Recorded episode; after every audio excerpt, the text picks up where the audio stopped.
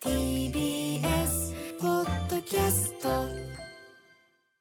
はじめまして。これからこのポッドキャストの司会を務めます。川島葵です。え今回はプロローグということでこのポッドキャストがどんな番組なのかそしてどんなことをやっていくのか喋っていきたいと思います。えポッドキャストの企画制作は TBS ラジオの長田さんです。よろしくお願いします。いよろしくお願いします。や長田さんがはい。この番組を立ち上げてはい。作ろうということで、はい。どうしそうですね。てこの番組をはい。立ち上げようと思ったんでしょうか、えっと私は去年はい。産休育休を取っていて、うん。10ヶ月ほど休んでたんですけれども、えっと4月中旬に保育園のうん。奈良市保育が終わったところで仕事復帰して、あ育休中にあ、うんうん。あこれやりたいっていうのをひらめいて、ええであの早速復帰してはい。これを始めようとしているところということですね。うんうんで、えっと、どうしてこういうことやりたいと思ったのかというと、えっと、私まあ初めての妊娠出産育児で、えーさらに双子なんですね。はい。で今、えー、と9ヶ月になったところなんですけれども双子の男の子を育てているんですけれどもまあいろいろ大混乱しましてそうですよね。で、えっと、ちょうど似た時期に出産していて、うん。えー上の子もいる川島さんにいはい。ろいろと、本当にいろいろと教えてもらって、うん。えーなんか分かんないことあるたびに LINE をして、うん。で、えっと、私たちはあの、うん。まあ、今私 TBS ラジオで働いてるんですけれども、い前働いていた会社の同期うん。なので、えーとまあ、いろいろはい。教えてもらった中でもあるので、ぜひ川島さんに司会を頼もうということで今こうなってるんですけれども。う、ん。はい、で、うん、何を聞いたかって思い出すと。何のやり取りしてましたっけね？本当に最初は何を買い揃えたらいいのかっていうのを聞いた覚えが出産前に何を揃えたらいいのかとか本当にあの赤ちゃんってどういう存在なのみたいな。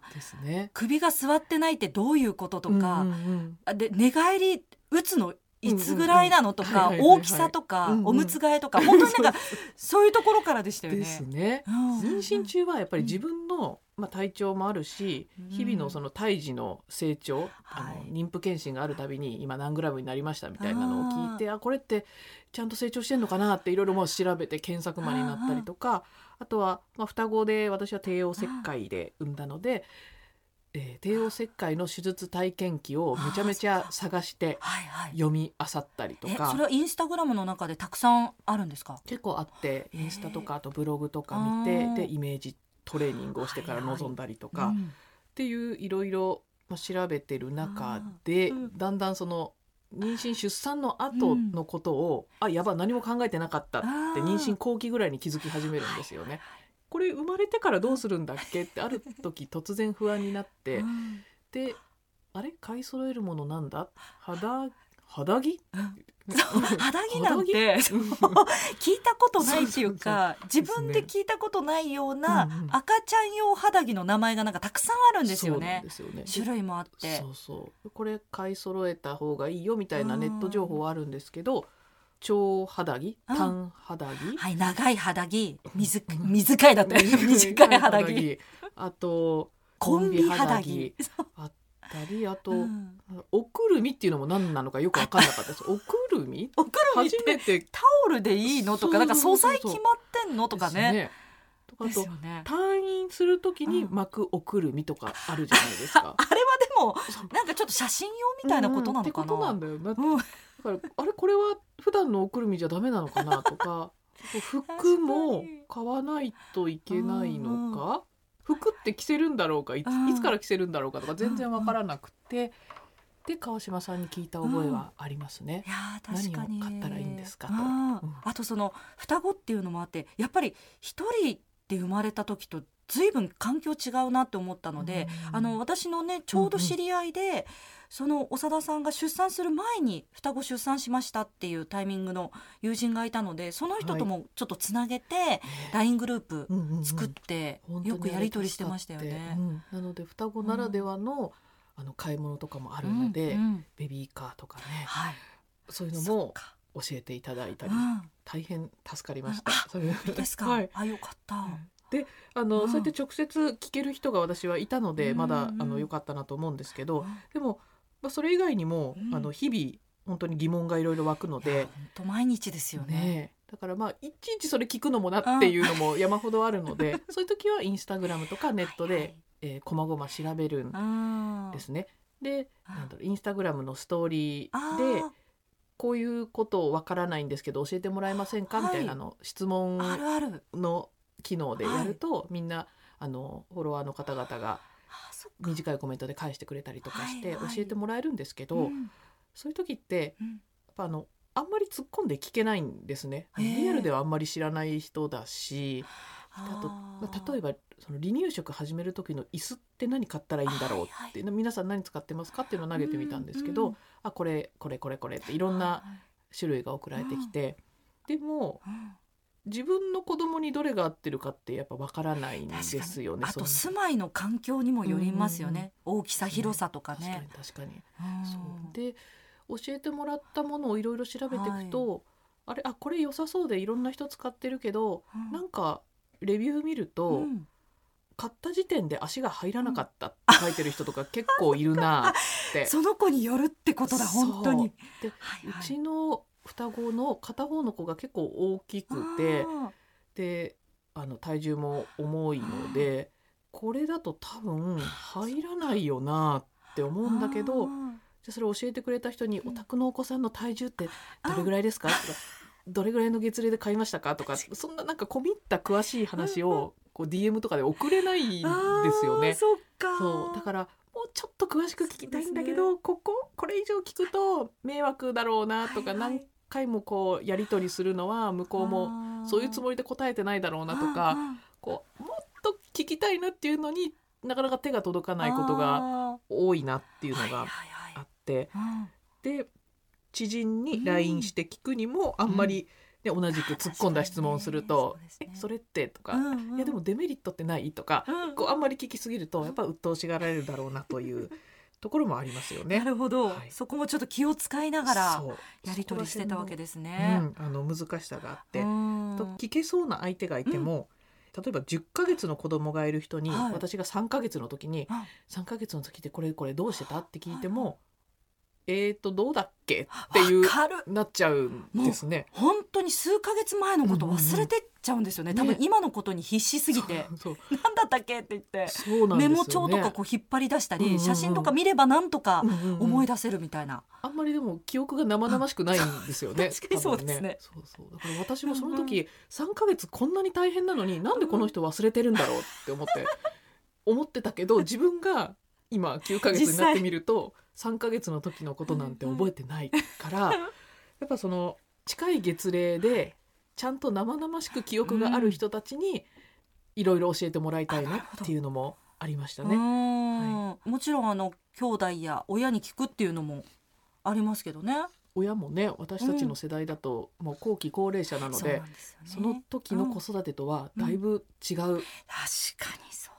ですよね。ねえやり方も違えば考え方も違えば、うんグッズも違ったりして、そうそうそう親もびっくりすることはありますもんね。ね親に聞いてます、ういろいろ。いやほとんど聞いてないですね。私の場合は姉かな。うんあの私は自分の第一子が生まれる半年前に姉の3人目が生まれてたんで、うんうんうんもうあの少し子育てに余裕のできた姉がこんな感じでやるとすごく楽だよみたいなことを直接教えてくれたんですよね。うん。それは大きかったなって思いますね。三人も経験がある人が近くにいてでいろいろ経験してこれが今のところいい方法だよ、みたいなことを教えてくれるんうん。で、タイミングもね近いとうん。助かりますよね。助かりました、そうそう確かに親にはなかなかちょっとやっぱりギャップがそうですよありね。ますかそうねで。すようね。ん。で、まあ、それも、まあ、親にも聞けなくて、で本当に私あの睡眠について悩んだはい。時0ヶ月1ヶ月あー2ヶ月、まあ、3ヶ月とかでも悩んでたはいはい。ですね。あで、まあ、例えば3ヶ月の時点で睡眠についてうん。もうちょっと詳しく知りたいなって思った時に、こう SNS の広告でこんなセミナーがあるよってあー。赤ちゃんの睡眠に関するオンラインセミナーがありますって流れてきたので、はいはいあこれはと思って、えーイヤホンをしてうん。その時間待ってはい。始まって、うん。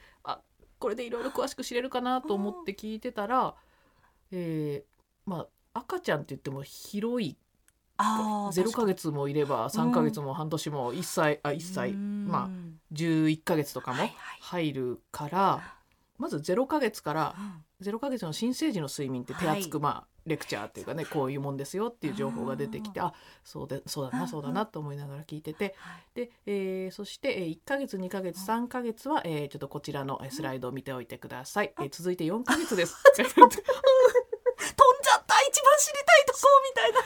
ねえ睡眠交代が始まる。もうちょっと後の月齢の話を次はあの詳しくするみたいなのでああー終わったっていう本当にスライドの端っこの方にちょっとあの123ヶ月はこうですみたいなちょっとあの豆知識みたいのが書いてある程度であこれで終わったんだなと思ってで結局3ヶ月の話は詳しく聞けなかったんですけどっっていうなんかそういうのに出てもはい。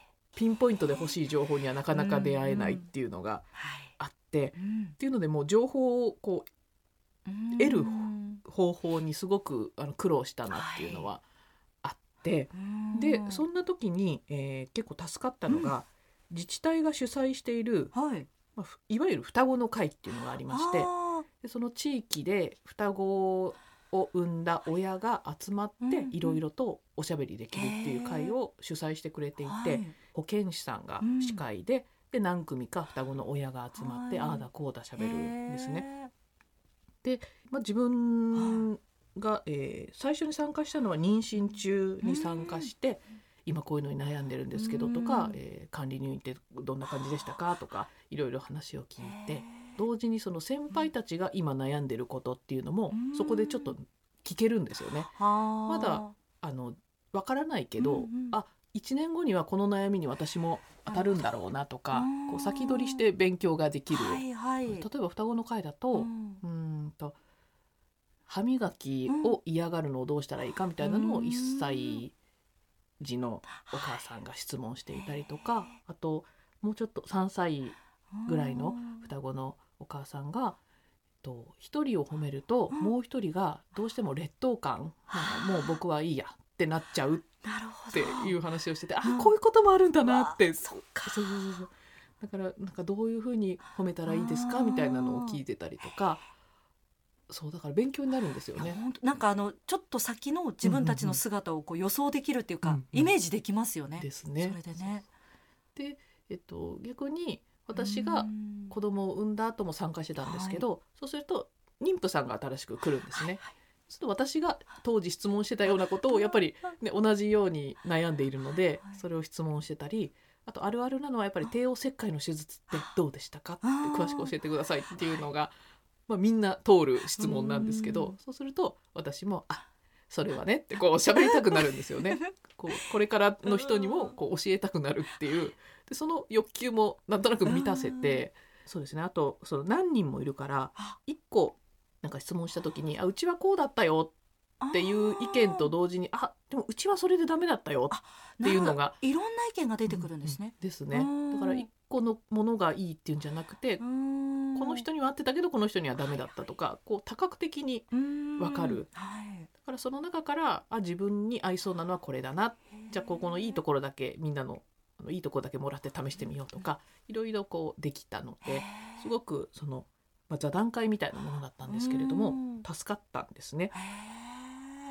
あそこがこうきっかけというか、はあこんな会を作れたらっていうのがこの番組につながってるっていうことですか？そうですね。はい。なので新生児だとこんな悩みがあるとかうん。3ヶ月だとこんな悩みってどんどんあの、はい。多くの人が通るうん共通の悩みっていうのがうん。あると思うので、そういうものを、えー近い月齢の先輩、はい。最近体験してうん。生々しい記憶があり、うん。生々しく語れる人たちが集まって、ああだこうだ喋ってるのを聞けたらすごくためになるだろうなっていうのがはい。ありますし逆にあの調べても出てこないんだけどこれ私だけなのかな みたいな悩みとかも結構あはい。ると思うんですよ。だうんうん。からそういうものもあのテーマとしてこういうの取り上げてもらえませんかっていうのをぜひいろんな人に聞きたいな送ってもらいたいなとも思っていて、私これあのあんまり調べてまあ私の調べ方が良くなかったのかもしれないんですけど一人目の出産の時にあのすごい便秘になったんですよ。多分それはあ私がなんですけどあ そうそう赤ちゃんじゃなくて私が。出産後にその縫合する？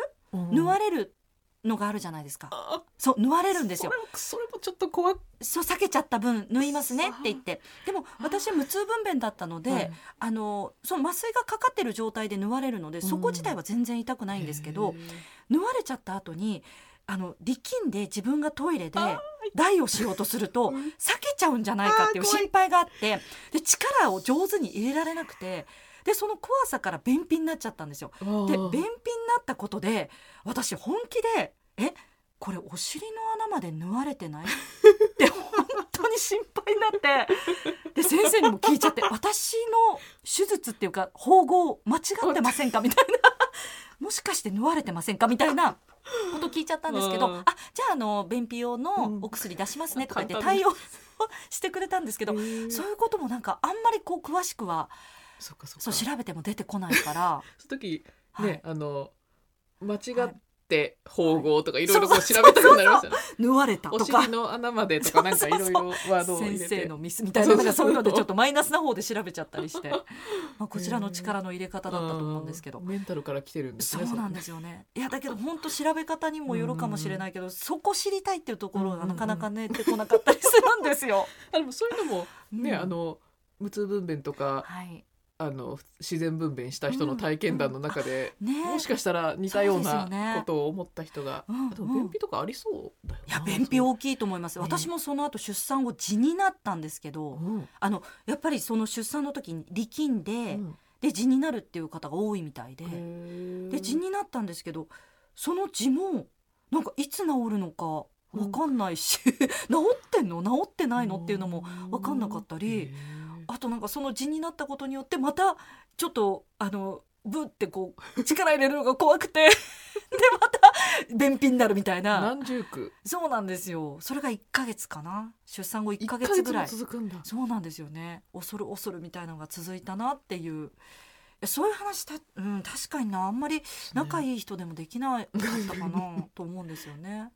なんか質問したけどえ？っうん。て言われたのとかもあったけど、ああの新生児ゼロ一二ヶ月とかの時あ、に、うん。えっ、と子供のベロがすごく白くて、はでミルクを飲んでてもちろん口の中あの歯磨きとかも拭いたりもしてないから、あ、うん。白くて、うん。あれ？これって白いままでいいのかな？ってすごい不安になったことがあって、うんうんうん。それ調べてもあんま出てこなかった。下苔とか、うんミルクのうんカスとかなんかね、うんうん。いろいろ調べたけど出てこなくて、心配になりますよね。ねえ。でもいいろんな人に聞いたけど、うん。そんなん気にしてたっけみたいな感じで。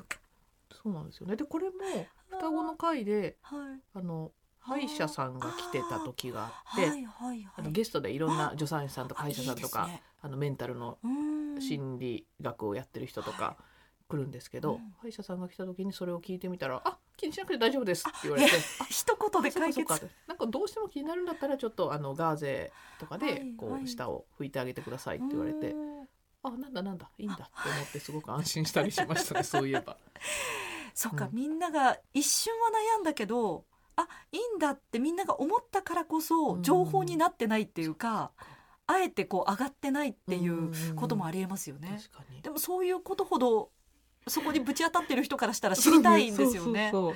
すごく悩んだな、ねこれ。とわかあ。そうですね。いろいろあるのうで、んうん。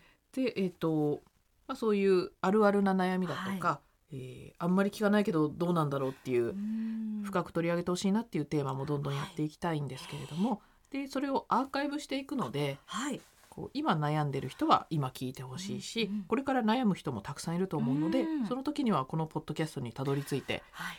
リストを見てあこのテーマ今気になってるから聞こうとかああのやっていただけるとありがたいなと思っています。はい。あとは、えー、と赤坂のスタジオに来てはい。見た経験をした人たちとう、ん。えー語り合えるだけでもうん。リフレッシュになると思うので、ぜひ参加してほしいですね。えーうん。参加するにはメールを送るあそうですね。っていうこ。とですかね。はい、メールアドレス、ベビマヨですよあね。そうですね。ベビーマヨアットマーク tbs ドット co ドット jp ローマ字でベビーマヨですね。それか、えっ、とインスタグラムの DM でも大丈夫なので、はいえっ、とちょっと参加してみたいですっていう人は、えー情報を送ってほしいなと思っています。はい。で、えっ、と子供を連れてきてもらっても、はいあの OK ですうん。これから予定してる人たちも、はい皆さんはいね三組みんな赤ちゃん連れてくるよってはい言ってくださってる。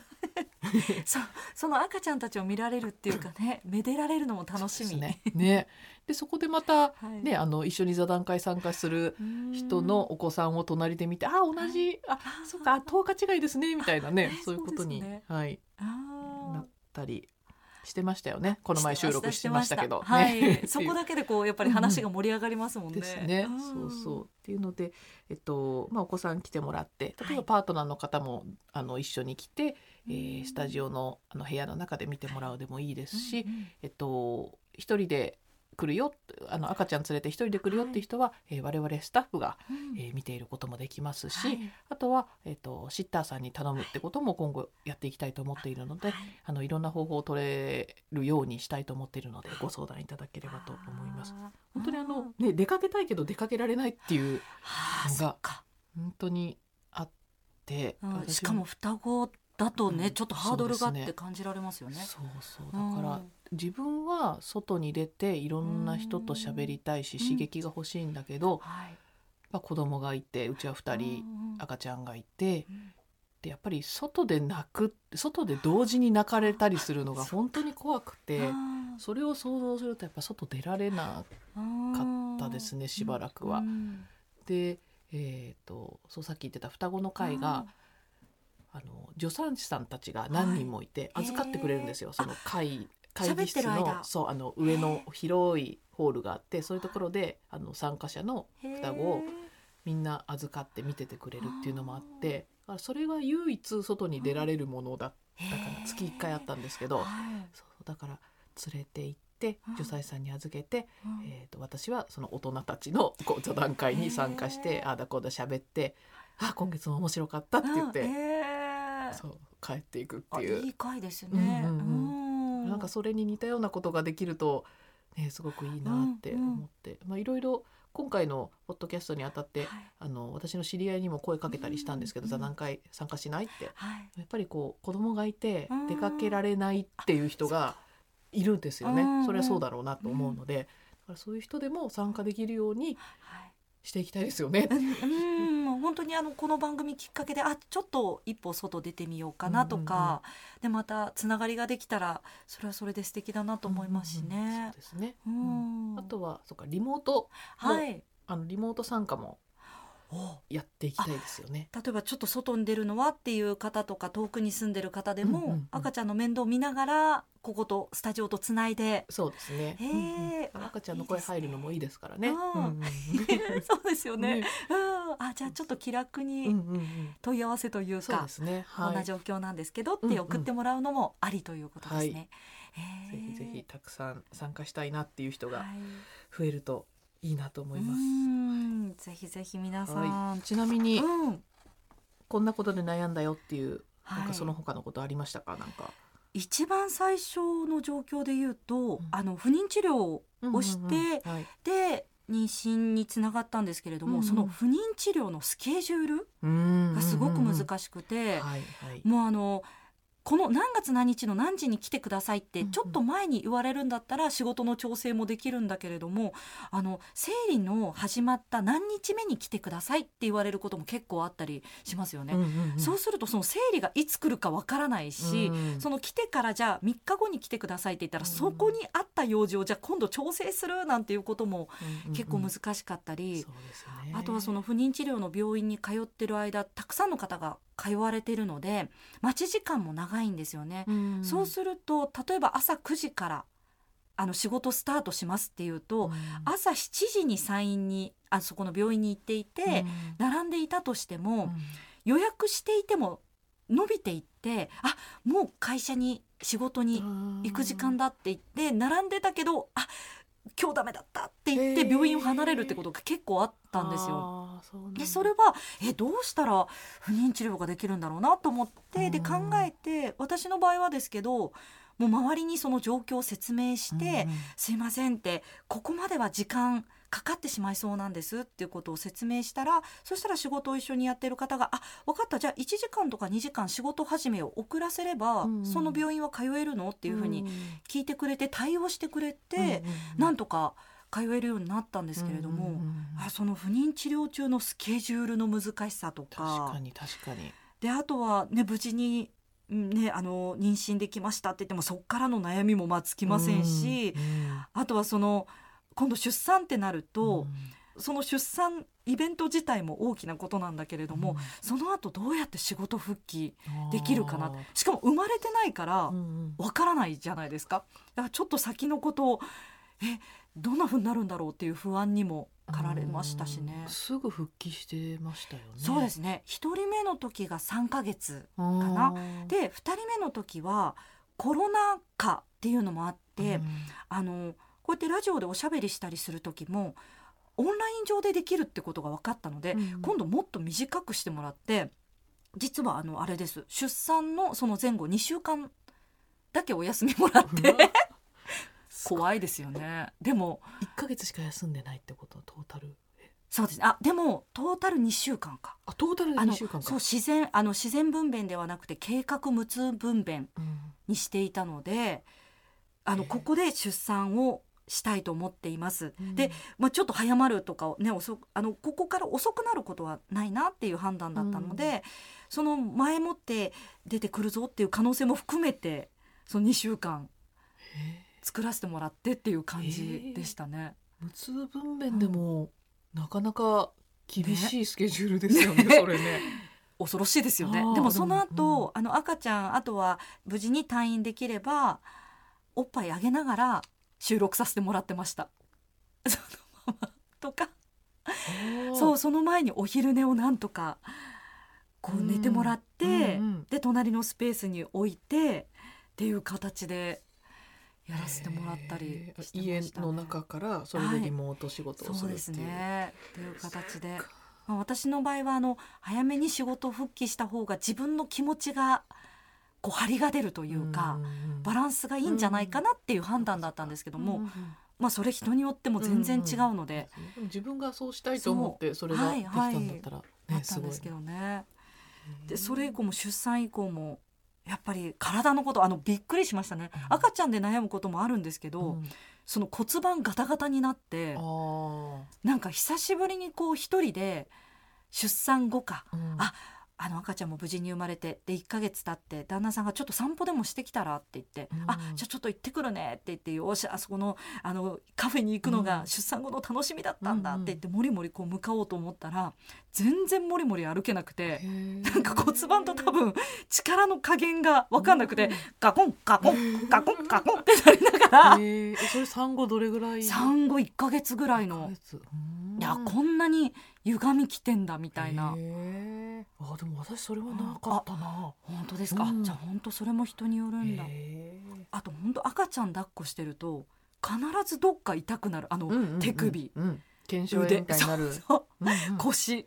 なんかどこかしらが必ず痛くなるみたいな、うんうんうんそれがこう順番にうん。体の節々が痛くなるみたいな。うんうんことでも最初のうちは、うん。それはなんか整体行ったりとかしたんですか？整体行こうと思ったんですけど、もうそれ整体行こう行こうと思ったまま何ヶ月か経過して、うん。あ気がついたらだんだん痛みなくなってたなみたいな。そっかね行った方が治りは早かったかもしれないですよね。ね行った方がいいって言われて私は整体にあ通っへてー。いつからだったかな、うんうん。でも3ヶ月ぐらい経ってからかな？あもうー膝が痛くてあーその抱っこしてるから。あのなんですかね。なしゃがんでうん、子供を置いてそっか。また持ち上げてはいっはい。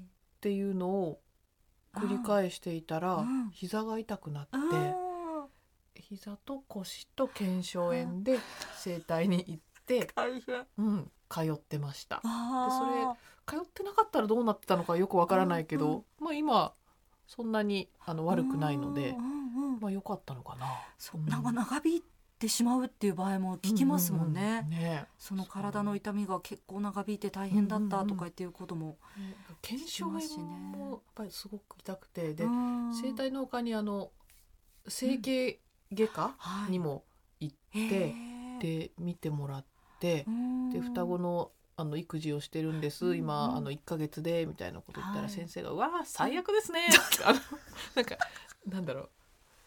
この初めての子供で双子はい。で頑張っちゃううんあのタイミングでしかも双子なんでしょそれはうんあの骨うん。この体からすると最悪ですねって笑って言われたのをあそうですか全部揃ってますよみたいな。そうそうそう まあうまく付き合っていくしかありませんって言われたってそっかそっか、うんうん本当そうですよね。ねもう本当でもその自分の体のこととか赤ちゃんのこととか毎日毎月うん変わっていくじゃないですか。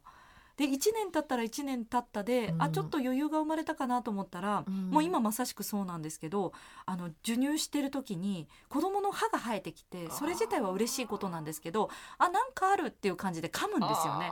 ですごいもう「いいだ!」ってなるんですよね。えーってなってまだそれを機に卒乳しますっていう方もいると思うんですけど。ね本当私、うんあのほぼ甘味ミルクはいはい。で最初から育てたので、うんその母乳の人のはい、悩みっていうのもあー。いろいろありましたよね。で、はい。出ない出てるのか不安とか、あと出過ぎるっていう人もいたし溢れてきちゃうっていう場合もありますようん。ね。それでうん。熱が出たりとかねするわけですもんね詰まって。うん、そうですよね。ね、母乳ならではの悩みとかもいっぱいありますよね。うん。ねえ。だから本当にいろんなこの、うん。あのいろんなタイプの悩みや考えやうん。方法をね取ってきた人がいると思うんですけどそういう話を自分も聞きたいし、うんうんうん。であと自分が経験したことって人に話したくなるんですよね。でちょっとでも役に立つなら、うんうんうん。この情報を伝えておきたいみたいな、うん。気持ちにもなるので。ですね。でそういう方が一人でもいらっしゃったら、うんうんうん。ぜひ番組に関わっていただきたいね、本当ですね。うんねあのね、産産後うつってよく言われて、うん。産後うつになる人もはい。結構いるって、あの言われていて、うんこうアンケートみたいなのを、はい。で毎回そういう項目入ってますよね。うん。あの出産産院でもあるし、うん。一ヶ月検診でもあるりしね。で子供のことを可愛いと思えるかとか、なんかこういう時にこう思ったりしないかみたいなはい。いろいろあって、うん。でそういう不安出産後の不安みたいなものが、私はそんなにないかなと思ってたんですけど、はい。産院でうん。出産をして、うん。で出産をしたところまでは良かったんだけど、うん。あれよく考えると何にも子育てのやり方知らないなって急に不安になってきて、あまあ、母子同室、うん。でこれも母子同室って、ーはい。あのいいですって言った方がいいよって言っあてる先輩も結構いて。その入院してる間はうん。もう病院に思いっきり見てもらった方がいいよっていう考えのね後方もいら々大変にっしゃいますね。なるから、うん。産後産うん出産直後は少しでも自分の体を休めるようにはい。勇気を出してうん。あまだいいですうん。って言う手はあるんだよって結構言われたんですけどうん「えっと母子同室明日から始めますけどいいですか?」って言われた時に「はい」って言うしかない。このね産院の雰囲気で お願いします。みたいなむしろやりたいですみたいな顔をして、ね、言って。で、えっと、それが始まってはい。もう2人同時に泣くんですよ。やっぱもそう夜中も1時2時3時4時ずっと2人同時に泣いてたりして「わうん。あこれなんだこれ」っっていう、まあ、もちろん寝れないし、で夜中その新生児室で預かってくださいっていうのもうんなんか負けな気がするというか、えー、か。なんだろうあんまりこれ言っちゃいけないような気がして、うんうんうんで最初からちょっと頑張らないとな、うんみたいな。そうそうそうでもうずっと泣いててでミルクは3時間おきでそんなフライングしてあげられないから泣いてるんだけどどうしようもなくて、で、まあ、2人泣いてると片方抱っこはできるけどうん。片方はもうほっとくしかないからうん泣きっぱなしだったりしてもうん。ううわーってもう結構なんか参ってきてうんでそろそろミルクお願いしますってナースコールで言ったら持ってきてくれるんですけどでそこで「ちょっともうあのどうしようもないです」って言ってあの看護師さん助産師さんに手伝ってもらったりとかしながらまあ数日過ごしでそこだとやっぱりその管理してもらえるんですよね。う。んじゃあ今ミルク20ですとか次30にしましょうかとか言ってもらえて言われる通りにやってたんだけどあれ？いよいよあさってぐらいに退院だぞってなった時にあこれミルクの量っていつまでこれでいいのかな？ずっと30でいいわけないしな。うんであれ？あれ？あれ？ってこう わかる。そう。いついつ増やせばいいのとか飲まなかったらどうしたらいいのとかもうどんどんうわーって不安がこう押し寄せてきて もう退院したくないって思って。そう。も。う少し勉強させてそうそうそう誰も何にも教えてくれないけどこれで親としてこう世の中に放り出されるんですかっていうすっごいこの、ね、不安。みんなでもやってることではあるんだけど、ねこんなに何も分からなくて、家に帰りたくないって思って。そうそこ結構不安定に、ね。ね、なるポイントだったなってね、うん。思って。でもその後もやっぱりねしばらく寝れなくて。でえっ、と、まあ、大丈夫って思ってやってたけどあの保健師さんのあの自宅訪問みたいなのあるんですよね。はいはいはいで来てくれた時とかにうん。優しい声をかけられると涙がこぼれるっていう なんか何も別にあのあ大丈夫大丈夫です大丈夫ですとか言ってるけどいや。もう十分頑張ってますよみたいなこと言われた。それをちょっと思い浮かべたって泣けてくる。そう。すごい。うん。でそこでちょっとティッシ大丈夫十分頑張ってますよって言われてでそこで泣けてきてで泣けてくると「大丈夫ですか?」って言ってあの次のあの心理師さんが来るタイミングがあるので「あのなんか相談しますか?」とかいろいろ聞いてくれて「ああいやうん大丈夫です大丈夫です」みたいなこととかあってやっぱりね不安定になるからそういう時に。ね、同じようにみんな悩んでるんだって話を聞けるだけでもなんか楽になるかなとかし他の人とね喋り話し合えるだけでも違うかなとも思うし。うんいや本当にあの可愛いなって思うし、うん。今振り返るとあややもうあの可愛らしくて楽しくってほんわかしたいい時間だったんじゃないのって思ってるんですけど美化してるんでしょうねそれね。ねその時のの感情はねなかなか。ねえ。いやあのその1週間ぐらいで退院の方が多いのかな、うん。もちろんあの短くなりますとか長くなりますっていう方もいるんですけど、本当にその期間で結構忙しいじゃないですか、うん。ずっと赤ちゃんのことを勉強できるっていうか教えてもらえるだけではなくって、自分の体のこともケアしつつ、うんでなんかいろいろ書類とかも揃えたりね。退院後のこともいろいろ準備したりでプラス赤ちゃんとの新しい生活のことを勉強したりって言って、もうバタバタってしてる中で「はい退院おめでとうございます」って言われて「えそう嬉しいんだけどどうなる?」みたいな私あの一人目の時最初旦那さんのご実家に転がり込んだんですよ。でもうその3週間っていうのは、もう何も自分のことしなくていいよって、ん。もうひたすら赤ちゃんの面倒を見て、うん。であのもう寝られる時にどんどん寝てねっていうことしてもらったんで、うんうん。もうなんとか大丈夫だったなって思うしうん。もう今でもその感謝の気持ち忘れないと思うんですよね。うんうんうん。でその後に今度愛知の自分のあの地元に行って、はい。姉の家に今度お世話になって、うん。そのちょっと大きい姪っ子ちゃんの様子を見ながらあ今後こうなっていくんだとか、うん。おむつ替えって寝返りを打とうとしたらこういうふうに抑えればいいんだとあ かーなんかそうういう本当に細かい見本を姉に見せてもらったっていうのがあって、それがすごく大きかったなって思うんでなんか自分としてはなんかいろいろ面倒を見てくれるお姉ちゃんみたいな存在にこの番組がなったらいいなうんうんうん。みたいな、うんうん。そういう気持ちもあるんですよね。いいですね。ね。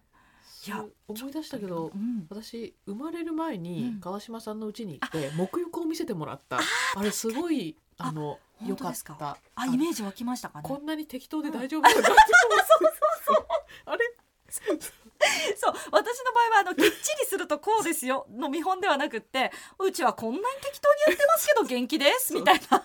あのね顔こうやって洗ってねあの 適当にこうやって拭いてあれちょっと泡残ってんうん 大丈夫大丈夫みたいな感じ。で でこの洗剤もきっとね赤ちゃんの肌に優しいから大丈夫だよみたいえー、あそっかそっか。あこれぐらいでいいんだっていうのは あれはすごくある意味。いうん良かったです。や本当そうですよね、うんうんうんうん。だからなんかそんな存在に自分をすごくいい形に言ってますけど、はい。なんかそういううん。ちょっと先輩の話聞けるみたいな、うんうん。であと振り返ってああの頃こうだったなみたいな風にも聞いてもらえるとうん嬉しいですよね。うんうんそうですね。ねねあアーカイブをねい。っぱいしていくので、はい。好きな時に本当に夜中寝られなくなって授乳でねもうどうしようもない時とーか、うんうん。赤ちゃんに起こされて、赤ちゃんは寝てしまったけど自分が寝られないとかね、はい。なんかいろんな聞けるタイミングちょっと探していただけるといいなとはい。思いますが、孤独を感じない、はい。あのこういうところでワイワイ喋っているので、いつでも耳で聞いて、はい。実際に来て参加してってやっていただける方が増えるといいなと思います。ということで、えーいろんなテーマでこれから毎週座談会を配信していきます。で同時に配信されています第1回新生児の睡眠編の座談会。ぜひ皆さんお聞きください。お願いいたします。聞いてください。